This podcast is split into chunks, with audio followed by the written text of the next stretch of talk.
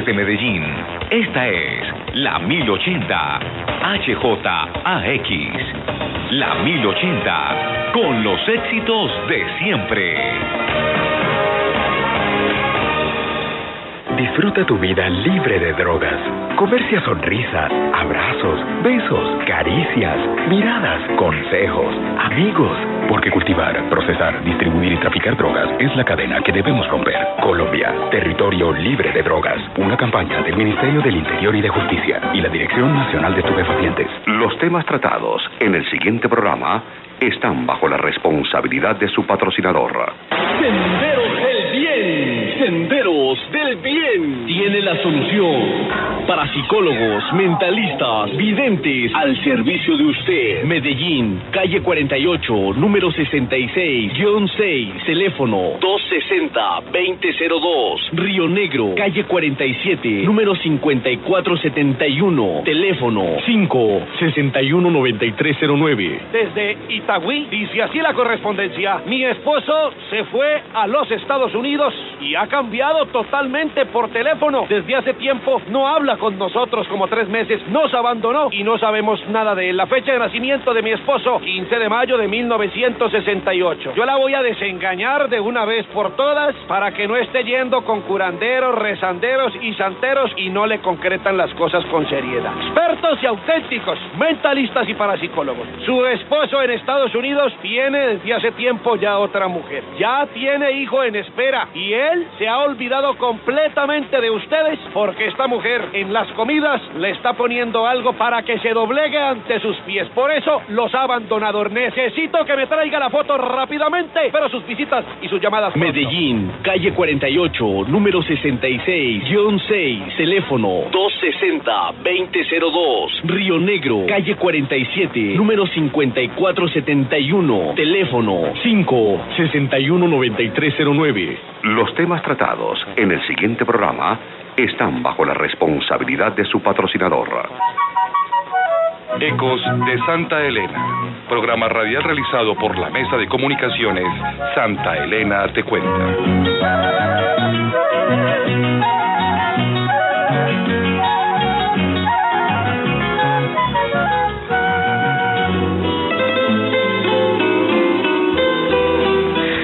Hola, ¿qué tal? Bienvenidos a esta emisión de Ecos de Santa Elena, programa realizado por la Mesa de Comunicaciones Santa Elena Te Cuenta. Es para nosotros un enorme placer saludarlos de nuevo hoy, 14 de octubre del 2010, en nuestra última emisión. Eco de Santa Elena es posible gracias a los recursos priorizados por la comunidad del corregimiento de Santa Elena en el programa de planeación local y presupuesto participativo de la alcaldía de Medellín, orientados al fortalecimiento de los procesos de comunicación corregimentales. Este programa cuenta con el acompañamiento de la Dirección General de Comunicaciones, adscrita a la Secretaría Privada de la Alcaldía de Medellín, y aprovechamos para saludar a nuestra interventora, la comunicadora social, Luz Marina Toro Gómez.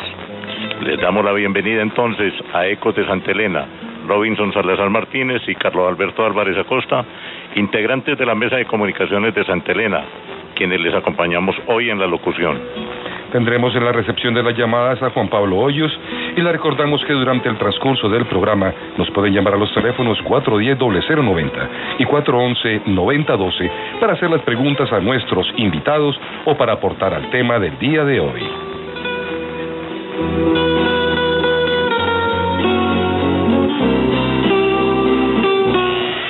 De puerta para adentro.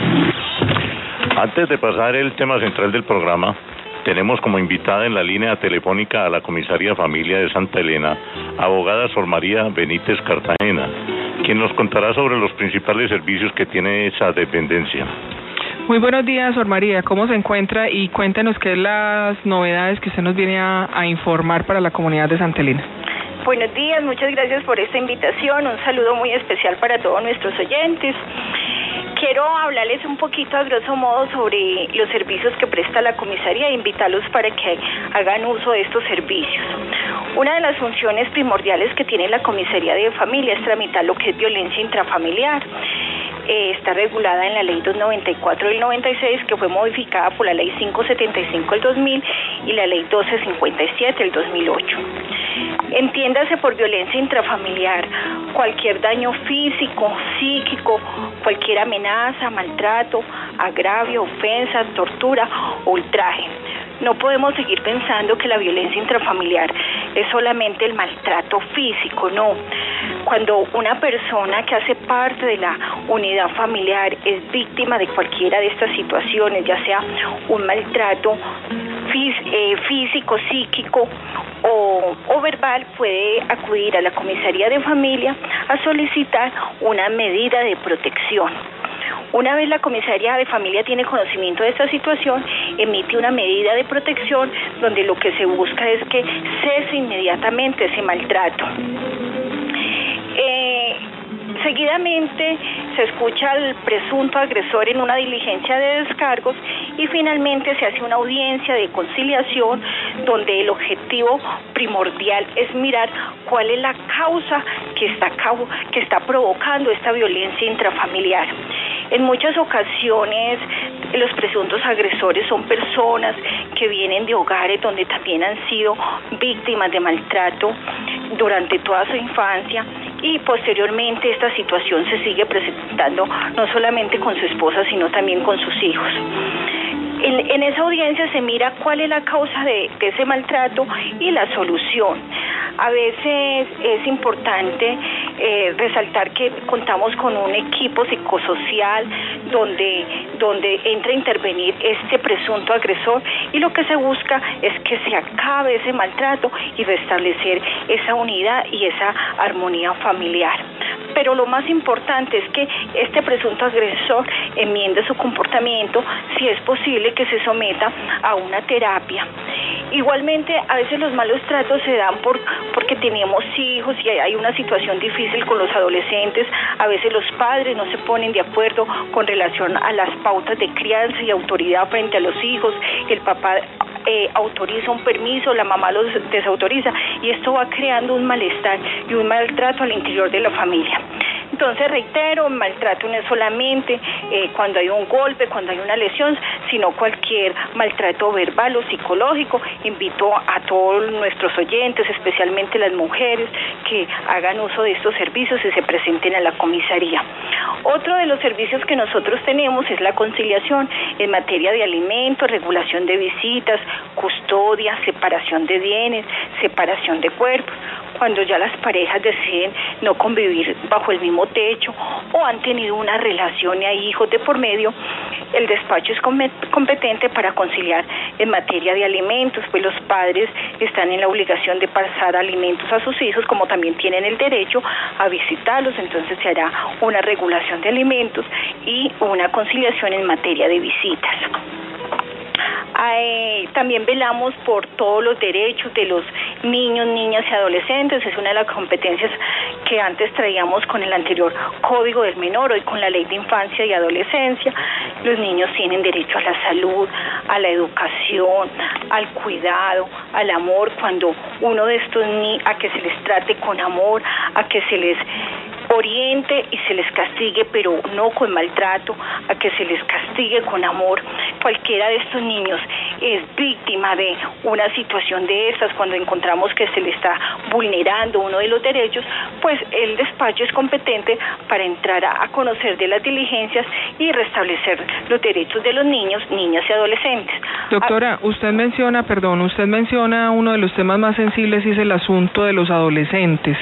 Eh, ¿qué, ¿Qué otras herramientas tienen los padres y los docentes para eh, tratar de conciliar como esas diferencias generacionales con los adolescentes? Mira, la, situación con los adolescentes es que a veces no hay pautas de crianza y, autoridades del mismo hogar. Y antes a veces de entrar a intervenir un adolescente hay que entrar a intervenir los padres, porque a veces la situación es desde el hogar. Desde el despacho pues tenemos, como lo decía, un excelente equipo psicosocial que entra a intervenir a, estos adolescentes, y son no solamente los adolescentes, a los padres, a que se generen pautas de crianza y autoridad, a que no, a que en realidad haya una autoridad en la casa, porque a veces el papá autoriza y la mamá desautoriza. Y hay una situación difícil con los adolescentes. Si bien la ley de infancia y adolescencia establece pues todos los derechos que ellos tienen, ellos también tienen unos deberes con los cuales deben de cumplir, ¿cierto? Entonces hay a veces rebeldía, hay a veces desobediencia, hay a veces que no están cumpliendo con todas las obligaciones académicas. Desde el despacho entramos a intervenir esta situación, pero pero llamo la atención a los padres que no esperen pues que la situación ya se salga de las manos, porque a veces llega el momento en que el papá se presenta con la niña de 15 años y dice se la entrego al Estado porque porque ya no puedo hacer nada por ella, no, hay que prevenir esa situación y la obligación no es solamente del Estado, no es de la institución educativa, hay una corresponsabilidad que es la familia, el Estado Sí, doctora. Eh, yo, por ejemplo, le quiero hacer una pregunta. Por ejemplo, en este caso, yo maltrato a mis hijos de una forma física muy impresionante. En este caso, yo como maltratador, ¿qué castigo es el que estaría recibiendo ante la acción que estoy haciendo no solamente con mis hijos, sino también de pronto con mi compañera, con mi esposa? Sí, mira. Con relación a sus hijos, pues está la ley 1098, es un proceso que se inicia, donde entonces no solamente se va a abrir un proceso de conocimiento de la comisaría de familia, que es una autoridad administrativa, ¿cierto? Sino que también se deben compulsar copias a la fiscalía para que inicie un proceso por lesiones. Igualmente el maltrato con la esposa. La, la ley de 294, que es la que tramite, pues la que contempla todo lo de violencia intrafamiliar, establece que inicialmente, inicialmente el despacho lo va a amonestar y va a tomar unas medidas que la misma ley trae, entre las medidas que puede tomar el comisario de familia y si lo considera procedente es eh, ordenarle el desalojo de la casa de habitación, o sea, esa es una de las medidas que puede tomar el comisario, ordenar el desalojo del agresor de la casa de habitación, independiente que el agresor sea el dueño de la casa, porque a veces uno se encuentra con esa situación, pero es que yo soy el que trabajo y yo soy el dueño de la casa y me van a desalojar, sí, si hay una situación que vulnera los derechos de los niños o de la, de la señora, se ordena el desalojo, se puede ordenar que usted se abstenga de ingresar al lugar donde se encuentre la víctima, sea su lugar de trabajo, sea un centro comercial o a la misma casa donde habita la señora. Se puede ordenarle a usted un tratamiento reeducativo y terapéutico para que cese ese maltrato, dependiendo de la situación que esté causando ese maltrato, porque usted es una persona maltratante, pero pues cuál es la causa de esa situación, o, o una, un proceso de de desintoxicación porque a veces también el maltrato se va se da cuando las personas están bajo efectos de la droga o el alcohol. Bueno, en este momento tenemos una llamada de un oyente. Bienvenido a Ecos de Santa Elena. ¿Cuál es su pregunta, su nombre y de dónde nos llama, por favor? Es José Quiseno desde la vereda del Llano. Gusto en saludarlos. Doctora, una pregunta. ¿Qué aceptación tiene su despacho desde la comunidad? Es decir, estadísticamente, ¿cuántas consultas nos han hecho? Si echa mano la comunidad de este derecho que tiene a que ustedes los atiendan. Muchas gracias. Eh, muchas gracias, don Jorge. Sí, efectivamente ha aumentado las solicitudes de las personas en la comisaría. He iniciado un trabajo con todos los presidentes de acciones comunales. Hoy inclusive tengo reunión con la comunidad de la vereda del Cerro. He estado promocionando y poniendo a disposición de la comunidad de Santa Elena todos los servicios de la comisaría de familia y he encontrado mucha aceptación por parte de la comunidad. Sé que hay que hacer mucho más trabajo en campo que desde el mismo despacho, hay que seguir visitando los hogares, las distintas juntas de acción comunal, los centros educativos, pero he encontrado mucha aceptación, don Jorge Quiseno. Eh, doctora, eh, le hago una pregunta desde acá de la mesa. Usted, según su experiencia, ¿cuáles son lo, las violencias intrafamiliares que más se viven en el corregimiento de Santa Elena? Hay mucho maltrato verbal. Considero que hay maltrato verbal y llamo en esto la atención porque a veces las señoras consideran que si no hay mal, que si no hay, está el golpe físico la lesión no hay maltrato, pero hay maltrato verbal en el corregimiento. ¿Usted cree que eh, hace mucha falta en el corregimiento implementar programas para capacitar sobre todo a las mujeres sobre esa violencia que se da contra ellas mismas y contra los hijos? Eh, programas han habido, o sea, tengo conocimiento, yo llevo poquito de comisaria, pero en años anteriores que fui corregidora se implementaron algunos programas por parte de la comisaria, eh, programas han habido, hay mujeres que ya conocen sus derechos, pero hay que seguir todos los días trabajando en eso, hemos avanzado, pero todavía hay que crear mucha conciencia en las mujeres de Santa Elena con relación al maltrato. Doctora, eh, hay muchas personas que creen que el hablar mal de una persona o referirse mal a una persona no tiene consecuencias. Sabemos de antemano que el maltrato verbal es quizás a veces mucho más doliente y más peyorativo que el maltrato físico. En este caso, por ejemplo, ¿qué medidas podemos tener para aquellas personas que por envidias, en celos y por otras razones más terminan infundando eh, cosas o acciones que no son en las otras personas simplemente por mm, dañar un proceso, dañar a una persona, dañarle su imagen. En este caso, ¿qué podemos eh, obtener de ustedes dentro de eh, ese plan eh, para aquellas personas que están dadas a eso, a maltratar físicamente a las otras personas? Eh, perdón, físicamente no, verbalmente a las otras personas. Bueno, te recuerdo que como comisaría de familia nosotros velamos por la unidad y la integridad familiar. Estamos hablando de los que hay violencia cuando es un integrante de la unidad familiar, ¿cierto? Y, bueno, e, eso en el caso que sea dentro de la unidad familiar. Pero cuando los hechos se dan en eh, ocasiones que no son dentro del núcleo familiar, por decir una persona que simplemente no le cayó bien a otra persona y empieza a denigrar de esa persona o a hacerla quedar mal ante una situación que no es normal. En este caso, ¿qué se puede hacer? Bueno, eh, eh, nuestro ordenamiento jurídico en materia penal contempla un delito que es la calumnia, ¿cierto? Sí. Igual la persona que se sienta agredida por una situación de esta tiene todo el derecho a presentarse a la fiscalía y denunciar por calumnia. Pero inicialmente los procesos se pueden hacer con ustedes como para seguir el conducto regular. No, ante la corregiduría pueden iniciar un, un proceso o por violación a la ordenanza 18, que es competencia del, del inspector, en este caso el corregidor de policía, pero es eh, dentro, o sea, pueden iniciar donde haya un proceso como una quejita, donde se busca pues como que se restablezca ese derecho, se llama a la otra persona y se hace como una conciliación.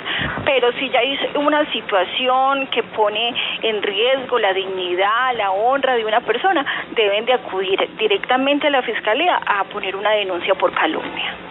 Doctora, usted hablaba ahora de la falta de, mm, de respeto de los hijos a los padres y esa falta de autoridad que hay entre los dos padres, que actualmente se da mucho eso, que a los padres les da miedo hablarle a los hijos.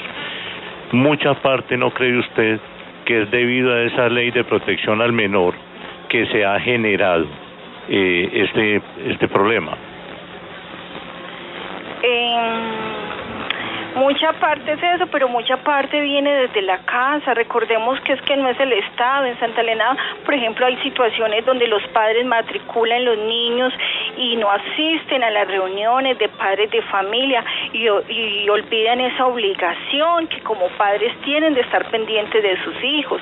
Tenemos una situación ahora que por la situación laboral en los hogares a veces eh, trabaja el papá y la mamá y los niños a veces quedan con la nana o quedan simplemente solitos en la casa, donde llegan a la casa y no hay una persona que esté pendiente de ellos. Yo pienso que son muchas las situaciones y, y si bien hay una protección para ellos, también hay unas obligaciones por parte de los padres. Doctora, eh, entonces, según este cuestionamiento que yo le hago, hace falta capacitar más que todo a los padres. O sea, hacer, tan, hacer mucho, mucho, demasiado trabajo de campo para ir a todas las veredas, ir a todos los sitios retirados, visitar todas las familias, para introducirlos de lleno en el programa, que se interesen, que sepan realmente que, que hay estas leyes que protegen a los menores y que también tienen unos deberes. Claro, y lo más importante es que los padres sean conscientes que hay momentos en que se necesita ayuda. Los niños no vienen con manuales y hay situaciones donde se necesita ayuda y necesitamos ir donde un psicólogo y decir, pues se está presentando esta situación con mi hijo. ¿De qué manera la resolvemos? ¿Cómo claro. la puedo manejar? ¿Qué, pues, ¿qué puedo hacer? Pero, pero desafortunadamente, desafortunadamente, a, a veces pensamos que si vamos donde un psicólogo es porque tenemos algún problema mental y no, el psicólogo es un profesional que está ahí para ayudarnos, para apoyarnos, para decir, decir manejarlo así, para darnos unas pautas de crianza y autoridad que a veces se han perdido mucho en los hogares.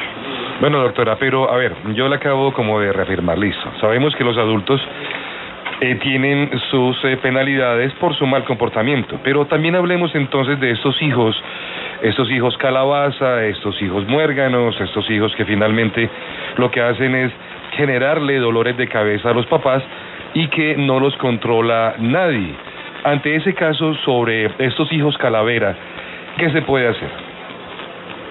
Bueno, nosotros de- desde el despacho eh, podemos manejarlos a través de un conflicto generacional.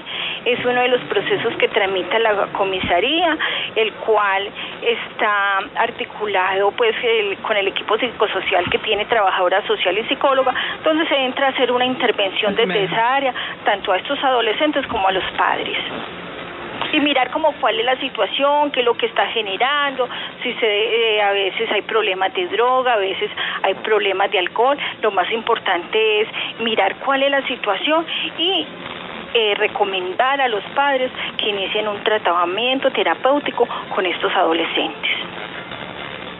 Igual si se están cometiendo delitos, o sea, a veces ya no es la rebeldía, ya son los malos tratos.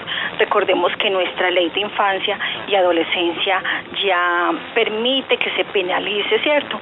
A los a los adolescentes entre los 14 y los 18 años. Entonces, si ya se están cometiendo delitos, pues hay que tomar acciones y, y denunciar a los adolescentes, así tengan unos derechos que les da la Constitución, también tienen unos deberes y una responsabilidad penal que ya tienen, que no se les debe dar el mismo tratamiento que se le da a una persona de 18 años, porque finalmente lo que se busca es reeducar y que sea socializadora la, la sanción que se les impone, pero igual ya tienen una responsabilidad penal.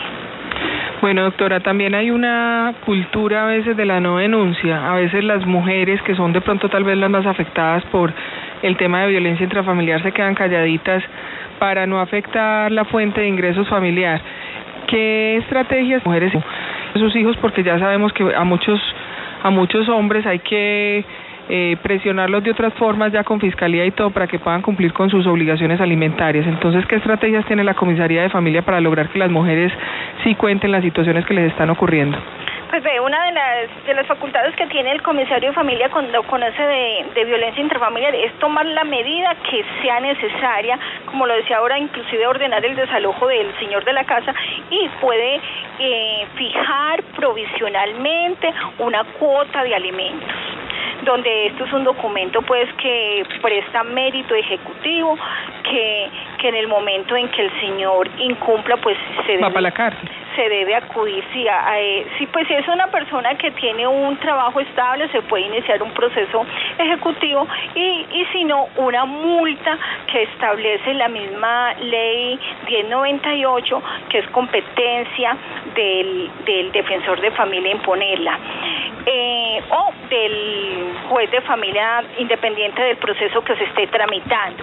Entonces la misma ley 294 que es de violencia y la ley 1098 le da facultades al, al comisario de familia como para imponer una cuota de alimentos, regular visitas, darle la custodia de los niños a la persona que le ofrezca eh, mejor estabilidad emocional a los niños.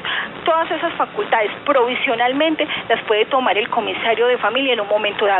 Igual contamos con una institución, es un, programa que tiene la Secretaría de las Mujeres que se llama Serfami, es ubicar estas mujeres en un hogar de paso cuando la violencia intrafamiliar es tanto que puede eh, poner en riesgo la vida de la víctima, se puede internar hasta por dos meses a, a la mamá y a los niños en un hogar de paso. Es una institución, como les dije, eh, patrocinada por la Secretaría de las Mujeres, donde allí se le presta toda la protección a, la unidad familiar en caso de que las agresiones del presunto agresor eh, pongan en riesgo la vida de la víctima.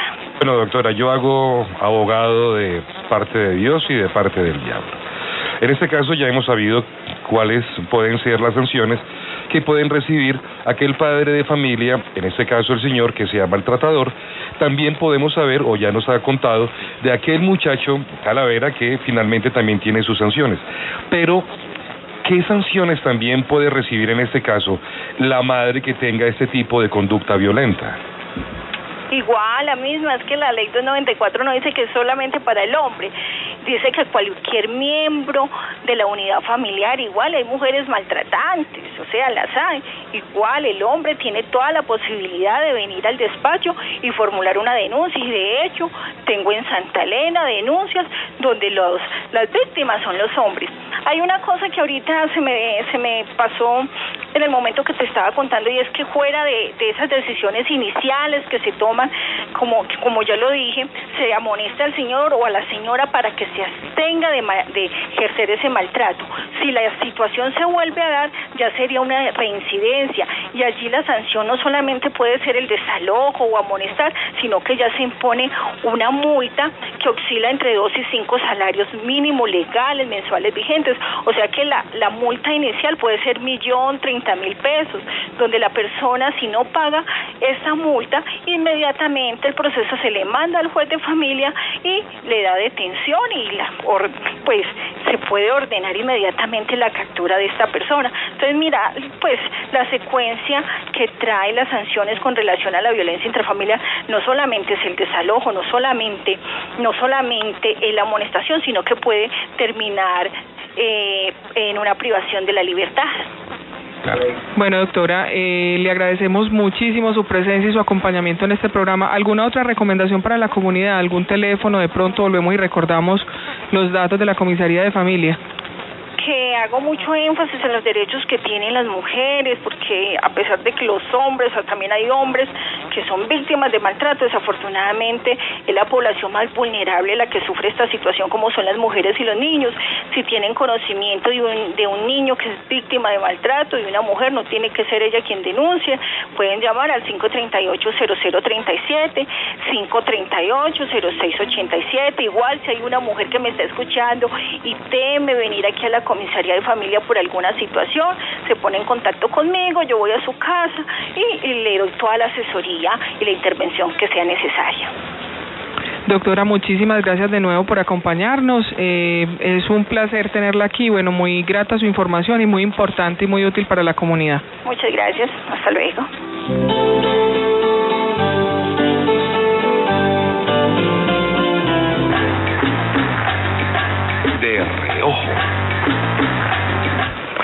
Eh, Robin, hay una buena noticia que nos compartió la doctora Beatriz Araque Tobón. Ah, sí, la directora ejecutiva de la corporación Parque Arbí.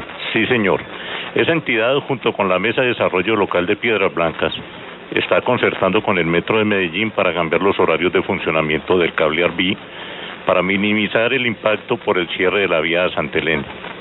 La comunidad podrá tramitar la tarjeta cívica en el corregimiento y, y si son usuarios con Sirven, el transporte en el cable será gratuito. Próximamente se tendrá más información al respecto, pero mientras tanto, quienes deseen conocer mayores detalles pueden comunicarse con la CEPREA en los teléfonos 444-2979 o 538-0421. Eso me parece una excelente labor.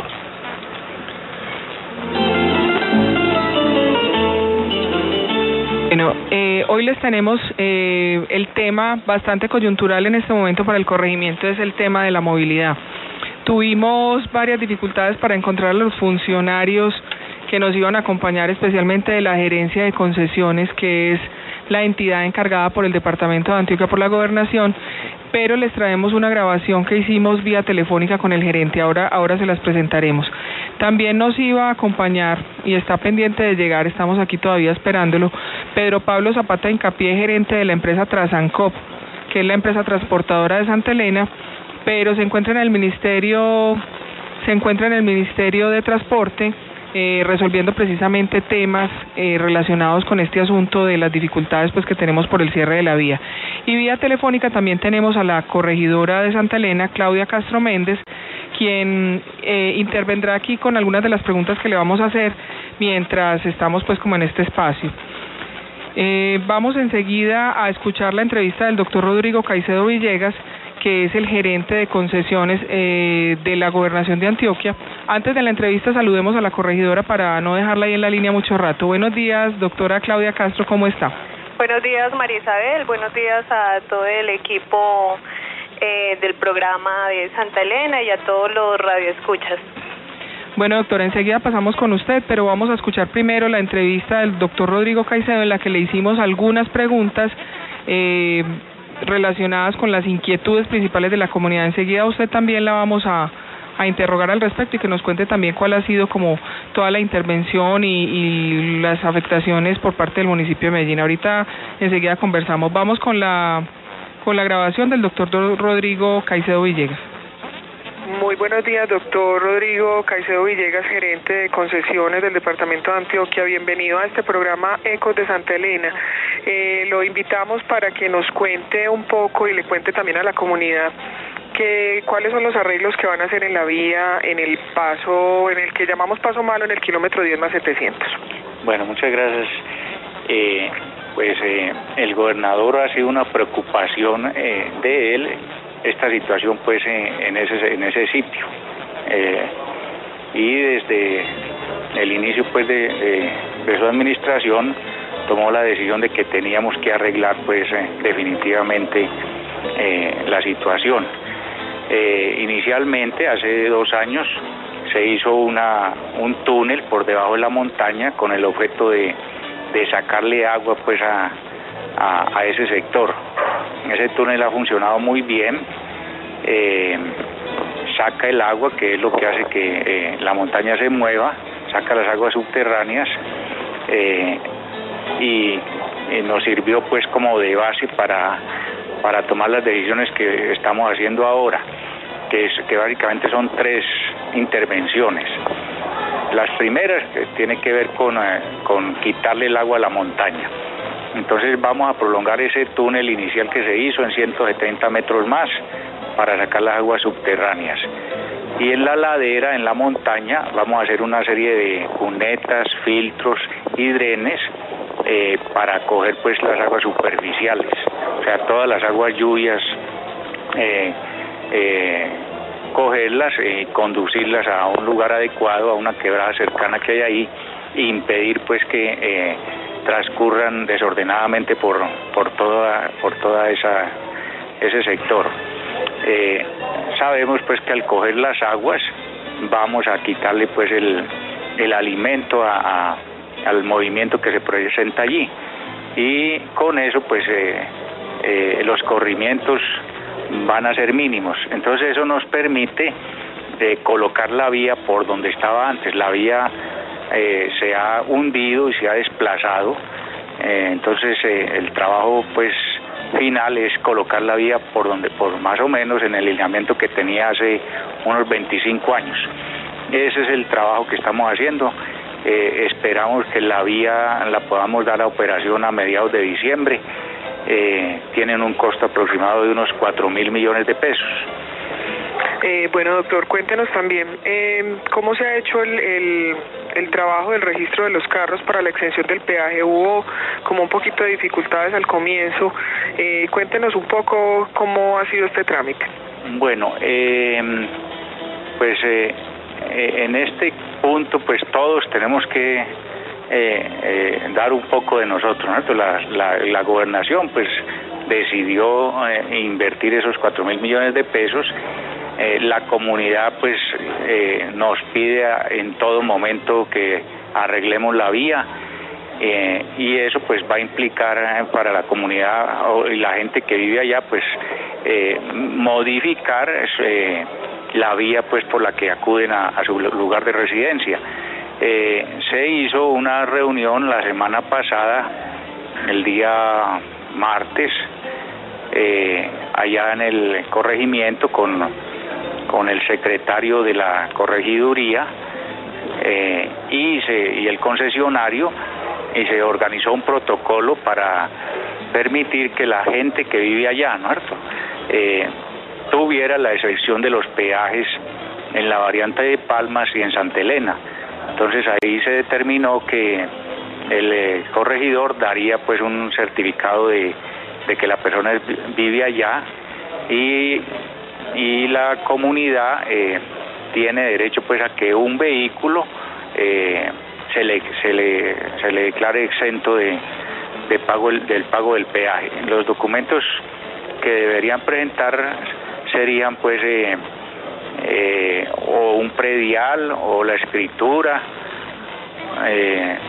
o, un certificado de, pago de servicios de empresas públicas en lo referente pues a, verificar que sí vivía allá y respecto al vehículo eh, presentar pues su matrícula el SOA de ese vehículo y la revisión técnico-mecánica con eso se le entregaba pues a la concesión y la concesión les da un, un ficho especial y los vehículos pues no pagan el peaje en la variante Palmas. Eh, pero hubo muchas dificultades en el registro de esos vehículos, doctor. ¿Se presentaron? Seguramente que sí, ¿no es cierto? Porque es, pues, es, es mucha gente, pero pues y, hubo dificultades porque sí, había, nosotros pensamos pues que solamente era el municipio de Medellín y resulta que también había gente de, de Envigado, gente de Guarne, y de Río Negro. Y de Río Negro. Entonces, eh, se modificó un poco ese, ese certificado de vivencia y se permitió que los ah, presidentes de las juntas de acción comunal también pudieran pues certificar que la gente sí vive allá. ¿Tiene usted noción de cuántos carros fueron, eh, a cuántos se les otorgó el permiso? No, pues en, este momento no sé cuántos, ¿no es cierto? Pero eh, eh, a todo el mundo pues que, asistió allá se le se le analizó pues su, documentación y además pues vamos a verificar eh, si es cierto también no vamos a hacer visitas domiciliares pues porque también aparece gente que, que quiere beneficiarse eh, sin, sin ser residente pues del sector.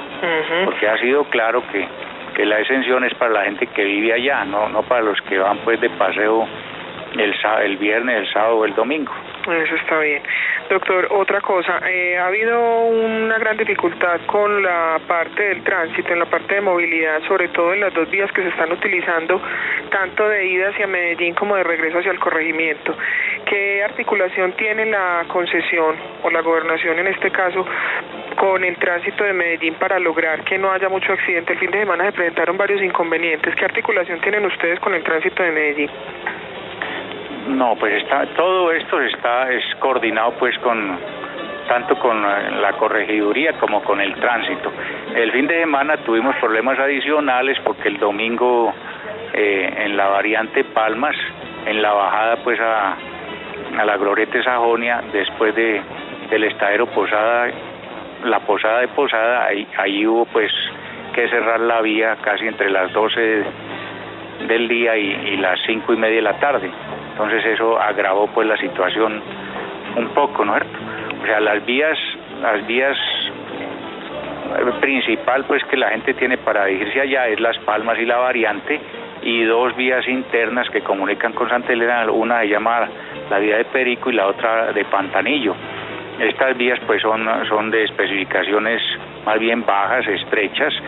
Eh, la gente pues se le ha advertido que tiene que eh, manejar con prudencia y ese es un trabajo que está haciendo pues eh, eh, los guardas de tránsito digamos y, necesitamos pues en ese sentido es que la comunidad pues los conductores acaten las normas de seguridad en las vías, ¿no? Sí, señor. Bueno, ¿qué otras recomendaciones ya para finalizar le podemos hacer a la comunidad? Eh, ustedes ya como concesión frente a todas estas obras y pues nosotros estamos listos a, oír todas las inquietudes que ellos tienen y en la manera pues eh, en que esas solicitudes sean viables pues accederemos a ellas, ¿no? Pero eh, es claro, como le dije al principio, que si queremos pues que arreglar este problema de 30 años, nos va a tener que nos toca pues hacer unos sacrificios que esperamos sean hasta mediados de diciembre. Bueno, ¿y ustedes consideran que es el arreglo definitivo para la vía? Sí, ese, no es un arreglo definitivo porque esa, montaña se continuará moviendo, pero con estas dos intervenciones que hacemos de sacar las aguas subterráneas y de, conducir adecuadamente las aguas superficiales, esos movimientos van a ser mínimos. De modo que estos trabajos van a, durar pues bastante tiempo. Exigen además un mantenimiento diario, continuo, ¿no es cierto? Una observación eh, eh, continua pues en el tiempo que la vamos a hacer y, y, eso nos permitirá pues eh, aminorar todos los problemas que ha habido en el sitio. Pero no es, pero no es, es claro y lo hemos dicho, ¿no cierto? Que esto no va a arreglar el problema. O sea, simplemente va, vamos a, mitigarlo y vamos a darles, es como convivir pues con, con el enfermo, pero en, en, en, las mejores circunstancias, ¿no? Doctor, una última, ¿cómo resolvieron la dificultad de los estudiantes del liceo de Santa Elena los estudiantes que están, que están fuera de la zona pues que están como de media luna hacia abajo. y ahí habían pues eso los se censaron y se contrató una buceta que les que los está llevando y, bajando y eso tiene algún costo para ellos o? no tiene un costo no ninguno pues eso lo, lo, lo, asume la concesión. lo asume la concesión y la gobernación. Ah, bueno, doctor, le agradecemos mucho su presencia en Ecos de Santa Elena. Muchísimas gracias por su tiempo y muy buenos días. Bueno, y como le digo, cualquier pues otra ah, otro deseo o, inquietud o inquietud de la comunidad, pues inmediatamente estaremos listos a, a conversarla y sí. Contémosles en qué teléfono puede ser como más viable. Vea, en, en los en los volantes que estamos repartiendo allá están los teléfonos donde se, se pueden dirigir, ¿no? Y también pueden llamar aquí a la gerencia de concesiones, eh, que es el 383-7978. Bueno, doctor, muchísimas gracias y muy buenos días. Bueno, gracias. A bueno, hasta luego.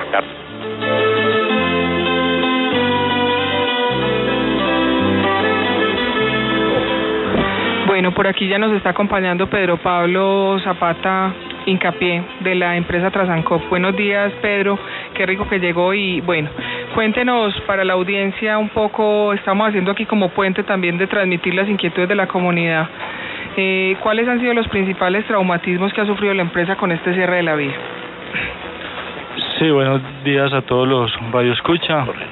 Eh, efectivamente, pues con el cierre de la vía, eh, en principio eh, se ha perjudicado sobre todo la movilidad pues de, nuestros usuarios cotidianos.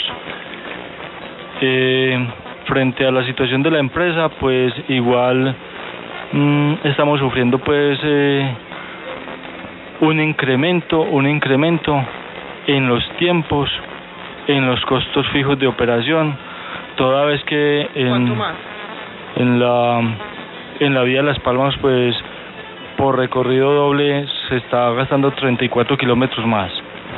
Eso implica pues unos gastos de operación que en el momento son bastante altos, se calcula en un 33% de lo eh, habitual. Ahora bien, frente a esa medida, pues se le solicitó a la Secretaría de Transporte y Tránsito y por ende al alcalde municipal que nos hiciera un reajuste. Eh, acordado, eso sí, queda pagar el bolsillo. ¿De cuánto? pues podemos contar o todavía no hay como... No, yo, o sea, eh, yo más o menos eh, calculo que está entre 200 a 300 pesos, eso pues creo que no, no, no, no pasa de allí, porque como le dije anteriormente, tampoco se busca pues derramarle a los usuarios esa situación, esa carga, pero sí que haya equidad con el transporte también. Bueno, aprovechemos que también tenemos en la línea nuevamente a la doctora Claudia Castro. Doctora, buenos días de nuevo y bueno, cuéntenos un poco para que la gente también se entere cuál fue la participación del municipio de Medellín y particularmente de la Casa de Gobierno en estos trámites de la extensión del peaje, porque que también hay que aclarar algo. Eh, sí, mira María Isabel, eh, la semana pasada, en vista de que eh, al cerrar la vía se iba a incrementar o se le iba a adicionar una carga, a los habitantes de Santa Elena, pues se hicieron acercamientos de tal manera de que como corregiduría eh, debe velar por el beneficio de los habitantes, se hizo un acercamiento con la concesión y con la gobernación con el fin de aliviar un poquito esa carga. Inicialmente la gobernación y la concesión habían eh, informado que solamente eh, pues que se suspendía el peaje Santa Elena y solamente quedaba funcionando el de la variante. Finalmente eh, la gobernación tomó la decisión de exonerar a los habitantes de Santa Elena. Eh, se hizo una reunión la semana pasada, como lo acabo de decir el director de concesiones de la gobernación, eh, mediante la cual pues se llegó a un acuerdo de que así la corregiduría iba a intervenir dentro de los trámites exigidos y los requisitos exigidos por la gobernación para que los habitantes se pudieran beneficiar de esta exoneración. La, la corregiduría, como siempre, ha expedido una constancia de vecindad eh, con los documentos que los habitantes llevan, como el, recibo de los servicios públicos, eh, la factura del predial paga, y con base en eso nosotros estábamos entregando una constancia de vecindad que finalmente los usuarios presentaban en la concesión y la concesión hacía el estudio eh, pertinente y el trámite hacía las averiguaciones del caso conforme a la veracidad de los documentos y finalmente se expedían las autorizaciones. Sí, tenemos una llamada. Muy buenos días. Eh, ¿Quién nos llama? ¿De dónde nos llama? ¿Y cuál es su pregunta? Hablo de la Sí, buen día. Buenos días. Sí, mi nombre es Ángela María Ramírez y hablo de la vereda Mazo. Eh, quiero felicitarlos por el programa y me da tristeza que hoy sea el último, la última emisión. Qué rico que pudieran hacer, algo pues para que ese programa continuara porque es muy interesante y plantean temas muy interesantes. Quisiera también eh, de pronto proponerle a, Pedro Pablo saludarlo. Yo sé que él hace un esfuerzo gigante eh, por, por, toda, por todo nuestro corregimiento y quería plantearle una posibilidad de que ellos eh, en reuniones y, concertaran la opción de que eh, el transporte hacia las veredas, de Medellín hacia las veredas, eh, no se suspendiera, porque ahorita están llegando las personas hasta el silletero y ahí pues las descargan. Así tuviese un costo adicional, un, incremento, yo sé que él es muy consciente de todas las problemáticas económicas también de la zona, pero que también lo, lo replantearan esa parte. Y yo les agradezco la atención y a él también en la posibilidad de que estudie la sugerencia. Mil gracias. Gracias, Ángela. Muy amable por su llamada. Doctor. Eh, gracias, gracias, Ángela. Eh, Ángela, efectivamente, eh, cuando se empezó la medida, sí se suspendió pues ese, el, el, el transporte directamente a las veredas, pero después de un análisis que se hizo con toda la Junta Directiva el sábado, efectivamente retomamos y a la fecha de hoy se están enviando los vehículos de manera directa en los horarios habituales a cada una de las veredas. Y efectivamente estamos haciendo los esfuerzos porque igual también hay que atender las veredas de Medialuna y Puerto Alegre para que ninguna de la comunidad se sienta perjudicada con el transporte. Gracias.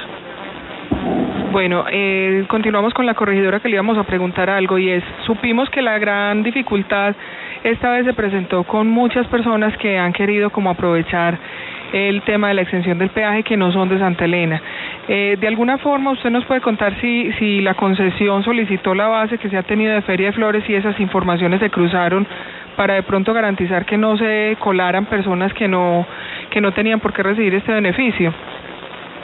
Sí, María Isabel. Mm, yo no tengo conocimiento exacto si eh, la concesión eh, tomó o utilizó la base de datos que se utiliza en Feria de Flores, porque desde hace dos años esa base de datos que se maneja en Feria de Flores la tiene espacio público.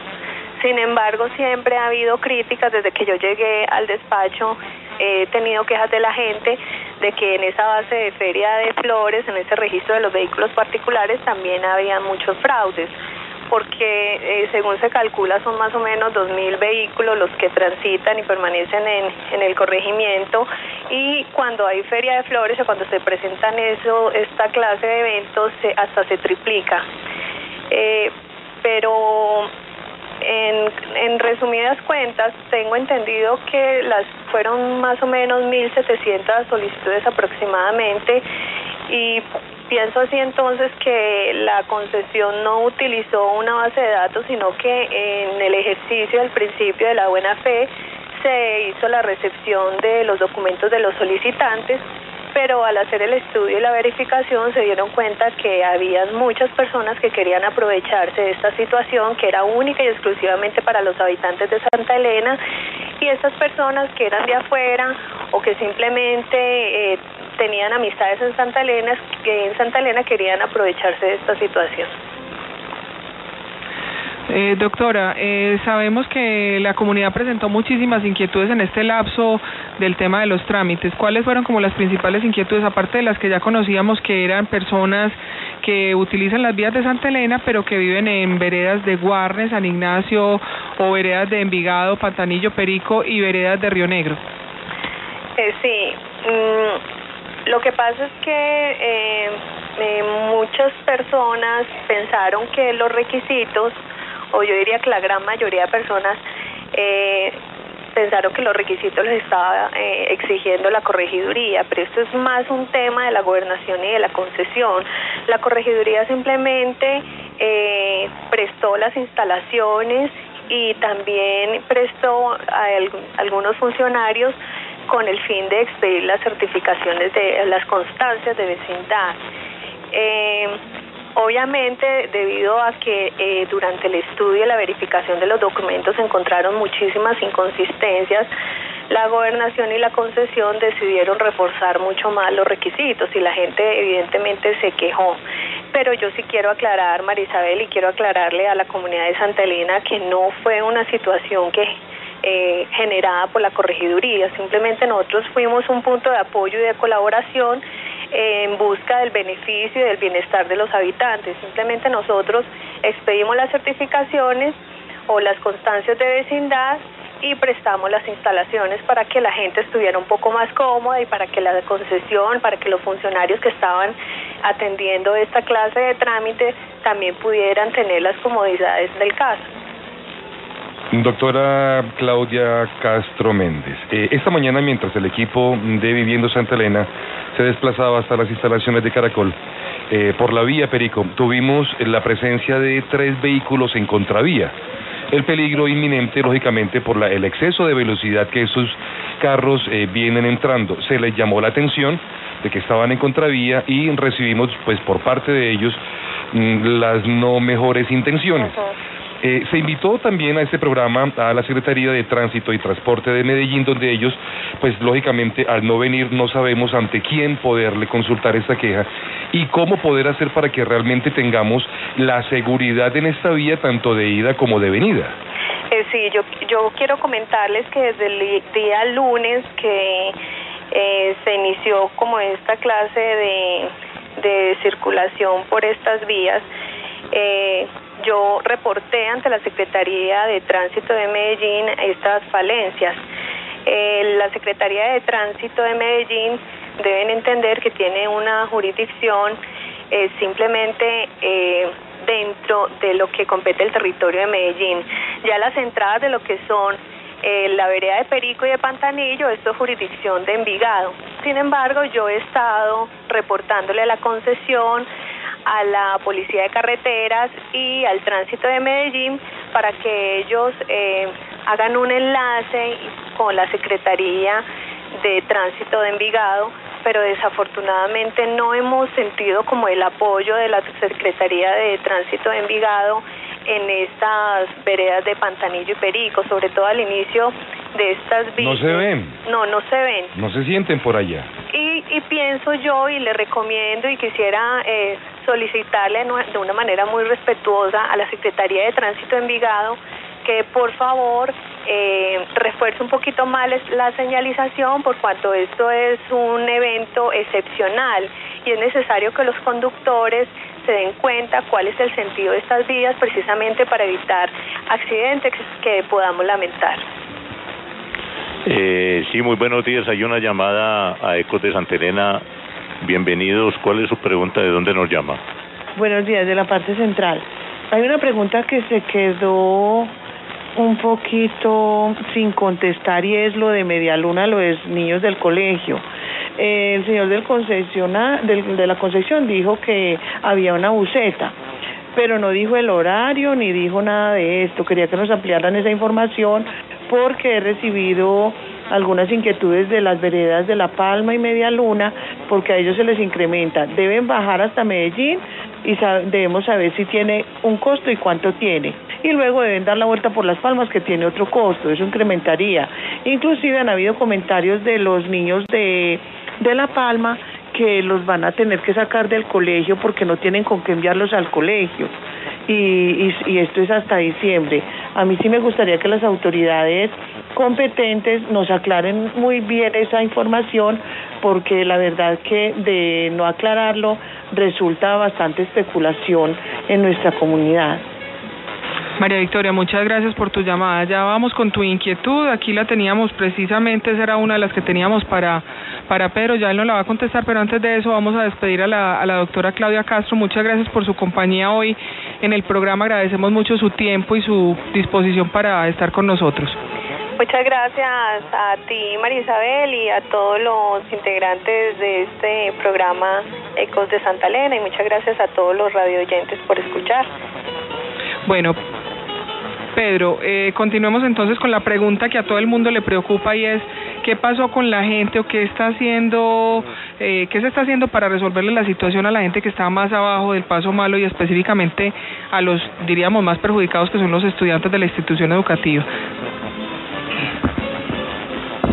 Bueno, como sabemos pues de manera general, la situación ha perjudicado a un sinnúmero de personas y de ellas estamos hablando de este sector de Media Luna Parte Alta y todos los barrios que cobijan pues eh, 8 de marzo.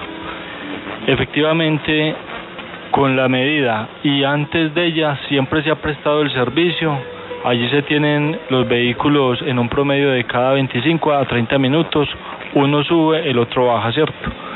¿Sabes Eh, algo, perdóname, ¿sabes algo de la buseta o del bus que está diciendo el gerente de concesiones que hay para que los estudiantes suban eh, sin ningún costo? ¿Tenés alguna información Eh, al respecto? No, yo de ello no, no conozco. Lo que sí quiero también presentar esa claridad. Nosotros estamos recogiendo los estudiantes del liceo. eh, en la madrugada bajan hasta Ayacucho. En Ayacucho se hace transbordo y suben a Santa Elena. Esa es la medida que nosotros estamos tomando, al igual al regreso a mediodía o en su defecto por la tarde. De, allí a otra medida tendría que ser que la concesión a Borra Oriente me autorice el paso de una buseta en las horas de la mañana, en las horas del mediodía y en las horas de la tarde para los estudiantes. De lo contrario, yo no puedo servir de otra manera ese servicio. Eh, lo que dice Pedro, hay que averiguar de pronto y mirar a ver de qué manera hacemos el puente. Lo que dice la concesión, que nos dijo ahora en la grabación que de pronto no alcanzaste a escuchar, es que hay una buceta o iban a disponer de una buceta para que los estudiantes subieran y ese costo lo asume la concesión. Entonces dejémoslo ahí en, en, en, en la mesa para que de pronto ya se hagan las gestiones para averiguar y les estaremos comentando a los de la comunidad cómo se está haciendo esta, esta gestión. Eh, doctor Pedro, quería hacerle una última pregunta aprovechando que está acá. La, comu- la comunidad se está quejando de que se hacen en Ayacucho eh, filas de cuadra y media y tres busetas parqueadas. ¿Cómo están eh, organizando ustedes la logística? ¿O a qué se debe eso? Eh, muchas gracias. Eh, efectivamente, eh, la fila se está haciendo entre las horas pico. Y es que efectivamente allí se acumulan todos los usuarios de las diferentes veredas. Al igual que se hace la fila, se va evacuando en la medida. Y si todos miramos cualquier despacho de la ciudad a las horas pico hay fila, que de pronto en Santa Elena se está acumulando un poco más, pues se sobreentiende por la medida que estamos eh, enfrentando en este momento. Bueno, Pedro, eh, te despedimos ya porque ya este programa se acabó, el tiempo es muy corto en radio. Agradecemos mucho tu presencia en este programa y tu disposición para acompañarnos en el día de hoy. No, ante todo, muchas gracias pues a, a- al programa, eh, a la audiencia y de pronto sí presento disculpas porque llegué un poco colgado. Tranquilo, sabemos de, de los afanes y que estabas haciendo una gestión similar o para lo mismo. Bueno, antes de irnos hay un aviso importante del acueducto San Pedro y es una suspensión, nos anuncian una suspensión del servicio de acueducto el miércoles 20 de octubre a partir de las 6 de la mañana. Van a hacer lavado y mantenimiento del tanque de almacenamiento, es muy importante que lo tengan en cuenta. Hasta aquí los acompañamos el día de hoy. Nos despedimos por ahora y si hay novedades sobre la continuidad de este programa, les estaremos informando oportunamente. Como saben, Ecos de Santa Elena se realizó con recursos del programa de planeación local y presupuesto participativo de la alcaldía de Medellín y había presupuesto para ocho programas radiales, los cuales terminamos hoy. Agradecemos a quienes nos acompañaron en esta emisión y en las siete anteriores. Nuestro agradecimiento especial para la comunicadora Luz Marina Toro Gómez, de la Dirección General de Comunicaciones de la Alcaldía de Medellín, que acompañó permanentemente las actividades de este programa, y por supuesto a ustedes que nos escucharon y a todas las personas que se comunicaron con nosotros, aportaron sus inquietudes y nos acompañaron de una u otra forma para la realización de este ejercicio de comunicación comunitaria pionero en la ciudad. Así es, Carlos, Ana Isabel, Juan Pablo y Pedro que nos acompaña en cabina. Ecos de Santa Elena es un programa radial realizado por la Mesa de Comunicaciones Santa Elena Te Cuenta, con recursos priorizados por la comunidad en el programa de planeación local y presupuesto participativo de la Alcaldía de Medellín. Participamos Robinson Salazar Martínez, quien les habla, Carlos Alberto Álvarez Acosta, Juan Pablo Hoyos, coordinador de la Mesa de Comunicaciones Santa Elena Te Cuenta, Laura Rendón, Carlos Andrés Hernández y Óscar Zapata Incapié, integrantes de la Mesa de Comunicaciones bajo la dirección de la comunicadora social Ana Isabel Rivera Posada. Agradecemos a Edgar Restrepo, nuestro control, que nos acompañó y nos ayudó durante todas las emisiones de este programa. Gracias, Peligro, por su paciente acompañamiento en la realización de este programa. Y para terminar el programa de hoy, los dejamos con esta frase. Las personas que consiguen grandes resultados raramente se sientan a esperar que las cosas sucedan. Salen ahí afuera y hacen que las cosas sucedan. Elinor Smith. Esperamos escucharnos y encontrarnos nuevamente dentro de ocho días. Muchas gracias por su acompañamiento y estaremos siempre para servirles.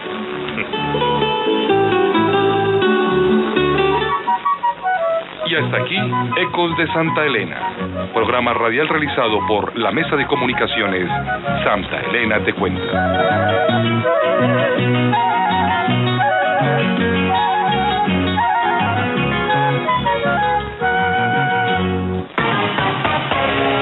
Desde Medellín, esta es la 1080 HJAX. La 1080 con los éxitos de siempre.